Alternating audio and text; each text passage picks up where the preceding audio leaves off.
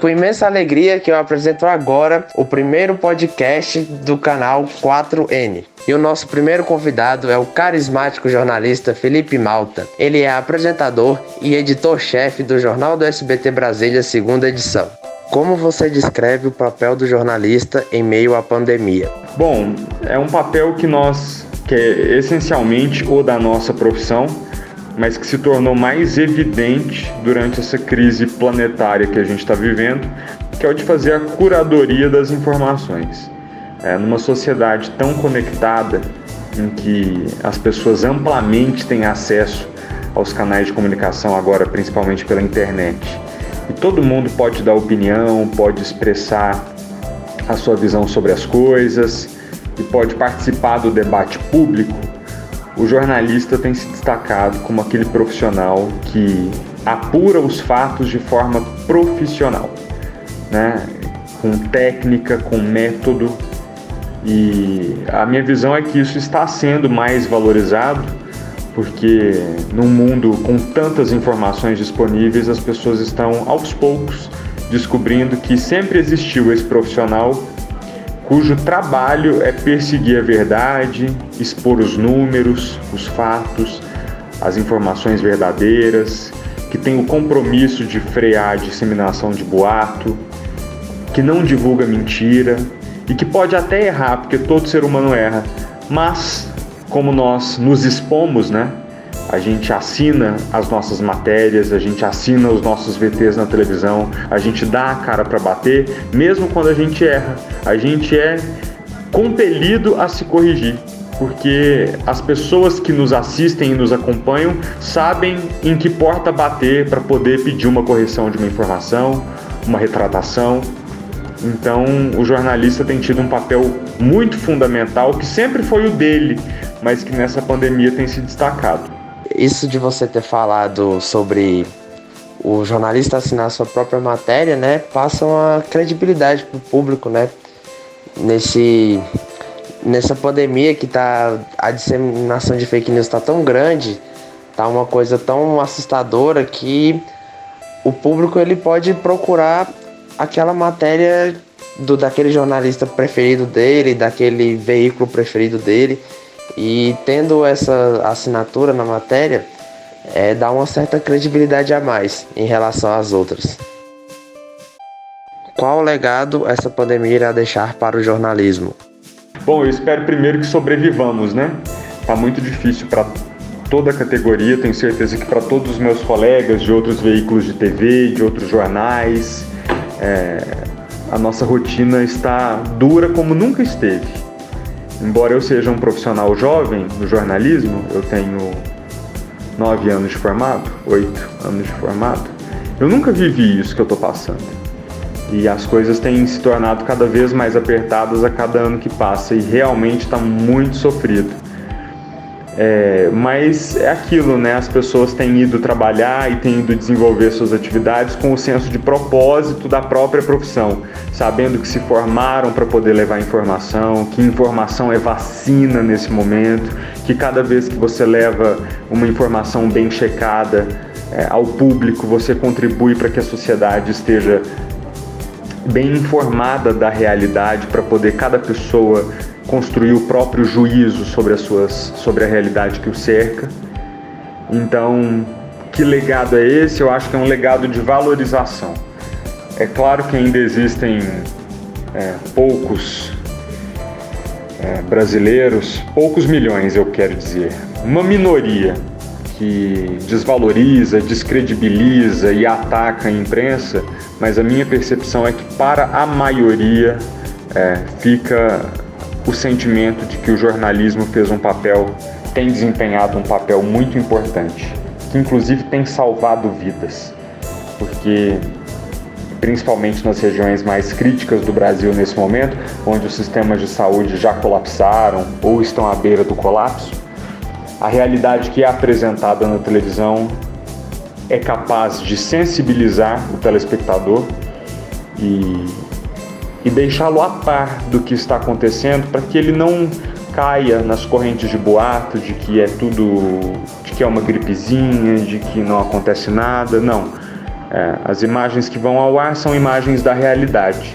E essa realidade, muitas vezes, quando chega à casa do telespectador por meio da televisão, evita que ele se exponha a um risco desnecessário e ao qual ele poderia se expor se não estivesse tão bem informado. Acredito que depois dessa sua resposta deixou bem claro o papel do jornalista, né? Porque às vezes nós como jornalista, você como jornalista, eu estudante de jornalismo, a gente é, não, não é respeitado, né? Não tem a certa credibilidade. As pessoas não acreditam que o nosso papel é muito importante na, na vida das pessoas. E você deixou bem claro isso, que inclusive a gente pode salvar vidas das pessoas, a gente pode alimentar uma, uma certa esperança num futuro melhor para as pessoas, principalmente nessa pandemia. Temos acompanhado rotineiramente vários ataques, tanto físico quanto psíquico, à imprensa de um modo geral. Qual a sua opinião a respeito disso? Vai de completo estarrecimento, né? Eu fico perplexo, primeiro com a falta de empatia das pessoas. É, e isso não diz respeito apenas ao jornalismo, são tantas as profissões atacadas nesse momento, aqui em Brasília mesmo, né, duas semanas atrás. Uma manifestação silenciosa e discreta de enfermeiros na Praça dos Três Poderes pedindo melhores condições de trabalho foi alvo de ataque. Teve gente que foi capaz de chegar lá e, e, e agredir os enfermeiros, de dizer que eles eram vagabundos, usando os termos mais chulos que existem para um profissional de saúde que nesse momento verdadeiramente está na linha de frente do combate à pandemia, quem dirá os jornalistas que se expõem né, para o grande público trazendo informações que muitas vezes não agradam a um lado ou outro. As pessoas têm as suas opiniões e o jornalismo, nesse serviço diário de buscar os fatos, de expor a verdade, de dar espaço ao contraditório, promover o debate público, os jornalistas têm dado a cara a tapa e muitas vezes literalmente, né? Então, primeiro é uma falta de empatia generalizada. É, as pessoas não ah, têm perdido a sensibilidade de se colocar no lugar do outro, entender que o outro é ser humano, também acorda cedo para trabalhar e tem tentado cumprir sua missão da melhor forma possível. Segundo, é uma falta de respeito mais escancarada com relação aos jornalistas e ao jornalismo, mas eu acredito que isso parte de gente absolutamente ignorante ou mau caráter.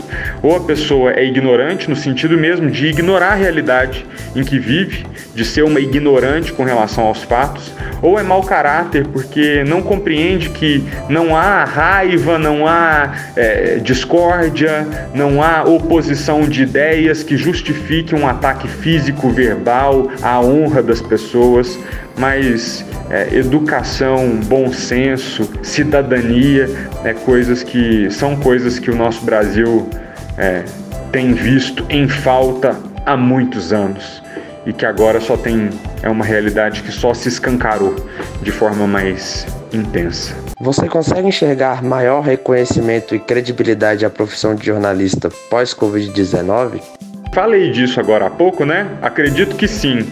É, os jornalistas, eu vou falar especificamente dos jornalistas de televisão porque é o meio em que eu trabalho e que sempre trabalhei. Conheço pouco dos outros veículos, mas falando do jornalismo de TV, é, sempre foi a principal fonte de informação dos brasileiros, é, sempre gozou de muita credibilidade. Nos últimos poucos anos, é, cinco, seis anos, ah, vá lá, uma década, tem sido colocada cada vez mais em xeque, o que eu não acho ruim, eu acho que a população e o público em geral colocar o jornalismo em xeque é muito importante também para os profissionais, para que eles sejam mais cuidadosos na apuração, para que percebam é, o direcionamento, e, e, o equilíbrio das pautas, para que entreguem verdadeiramente uma, uma notícia de forma imparcial, equânime, equilibrada. Então, o questionamento por parte do público é muito sadio, mostra só mostra primeiro um amadurecimento intelectual das pessoas, é, no sentido de querer propor discussões mais complexas, verdadeiras e embasadas. E isso eu, eu acredito que tem sido cumprido pelos jornalistas. Não há nenhum jornalista que vá trabalhar e fique sossegado de, de, de entregar qualquer coisa. Bom, pelo menos nunca foi o meu hábito e não é das pessoas com quem eu trabalho. A gente quer sempre melhorar e esse questionamento constante das pessoas tem feito com que a gente melhore. Ao mesmo tempo, eu acredito que o público tem percebido essa busca pelos fatos, essa, essa clareza, essa transparência no produzir notícia e por isso tem conferido mais confiança aos jornalistas. E eu acho que isso é muito bom, porque não só valoriza uma profissão que é pilar da democracia, como valoriza uma classe profissional que realmente tem o papel de é, esclarecer caminhos Ninguém faz jornalismo propondo que o telespectador tome uma decisão ou outra na vida. Quem toma decisão sobre a própria vida é cada pessoa. Mas boas decisões só são tomadas por pessoas que têm informações claras sobre a realidade que a cerca. E este tem sido o papel do jornalista, de bem informar para que as pessoas tomem as decisões sobre a própria vida. Com certeza, Felipe. É, as pessoas ultimamente, né, elas têm tido um senso crítico maior, principalmente com o avanço da internet, né, que disponibilizou várias, vários meios de notícias para o público. O público tende a questionar mais o jornal, o jornal tradicional. Mas isso aí é, é bom para o jornalista, porque ele é desafiado e quanto mais o jornalista é desafiado, ele tende a melhorar o seu trabalho, melhorar a sua apuração nas fontes não só no jornalismo, como nas profissões no geral. Todas as vezes que na sua profissão você é desafiado, você melhora.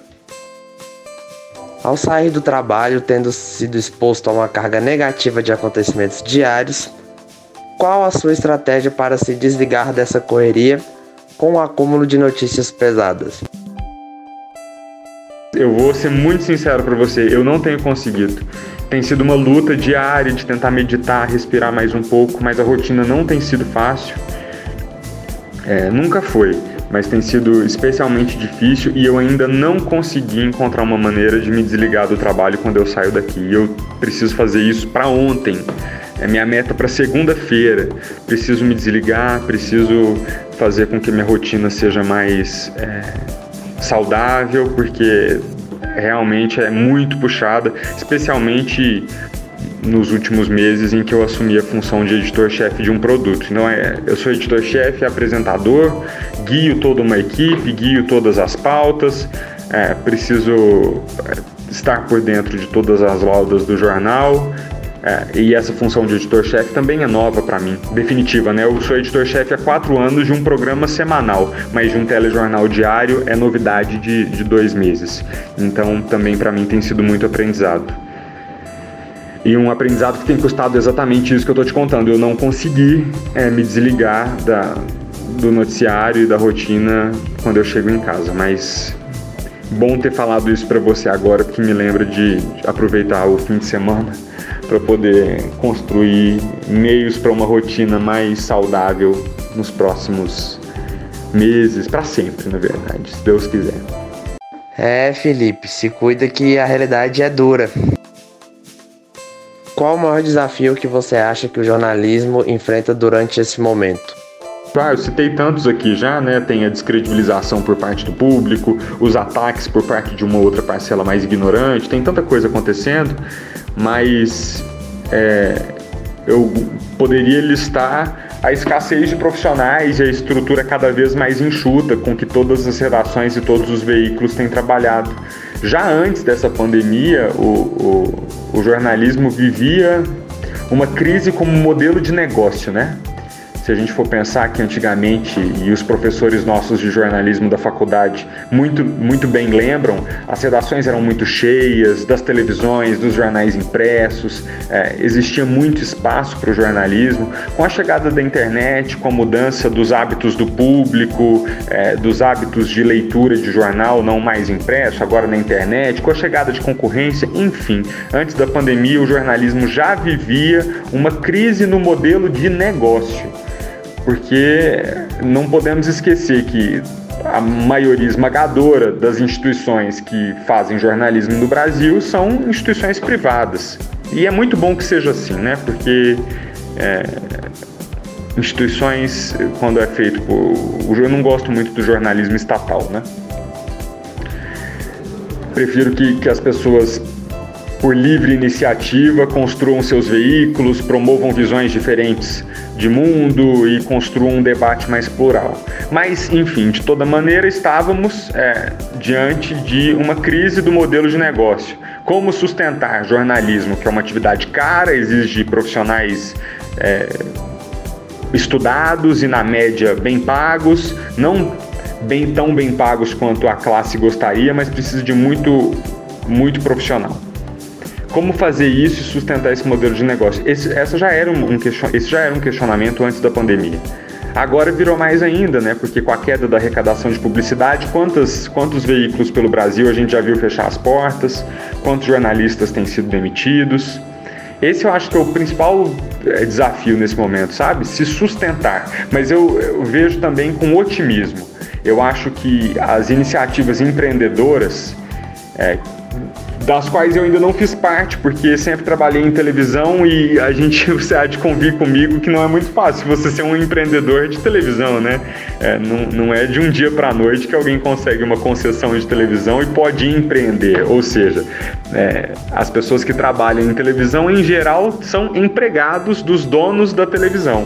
Mas existem outras iniciativas empreendedoras no jornalismo que têm funcionado muito. Portais de notícia pequenos, com público segmentado, é, com conteúdo direcionado, que cobram pelas assinaturas e estão aos poucos convencendo seus públicos leitores do valor que tem aquela assinatura para que tenha uma informação mais clara, direcionada, importante e relevante para aquela pessoa.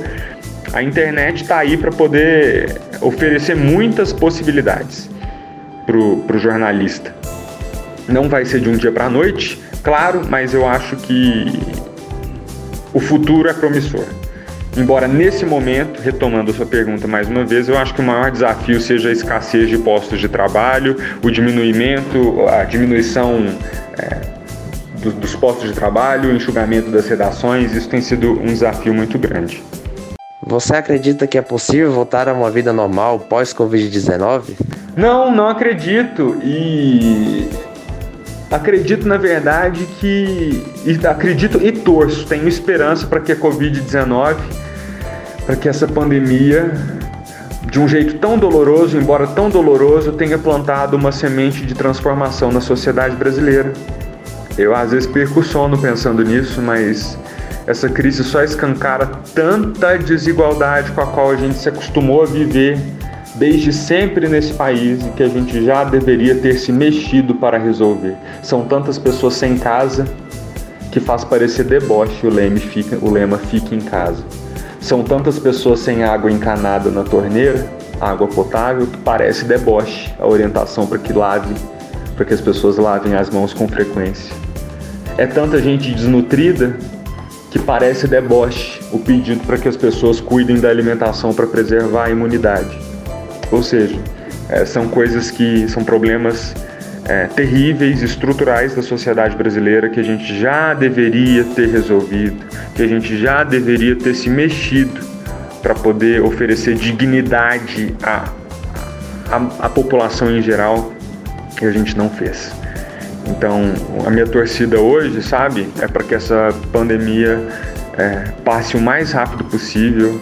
Eu falo por mim mesmo, eu sei que cada um está pagando o seu boleto nessa pandemia, no sentido de cada um está sabendo onde que o calo aperta. Eu também estou sabendo onde o meu aperta. Mas é, eu torço para que passe logo, para que a gente retome a normalidade que seja possível e que nesse momento a gente não se esqueça do que a gente viveu e que a gente relembre que uma nova pandemia em algum momento da sociedade, da vida, da história pode surgir, que outros problemas tão graves quanto podem surgir, especialmente com as mudanças climáticas, e que a gente precisa de uma sociedade que consiga viver uma vida digna na rotina normal, para que em períodos de exceção não seja tão difícil se adequar às restrições que um período de exceção exige. Obrigado pelo interesse, viu, no meu trabalho, em conversar comigo. Espero que eu possa ter te ajudado com esses minutos aqui. E, e boa sorte para você. Valeu, obrigado. E terminamos aqui a primeira edição do nosso podcast. E Felipe, queria agradecer em nome de todos aqui do canal 4N pela sua disponibilidade e também pela sua atenção às perguntas, pelas suas respostas. E eu sei que tá difícil, que seu tempo tá bastante corrido, então muito obrigado mesmo.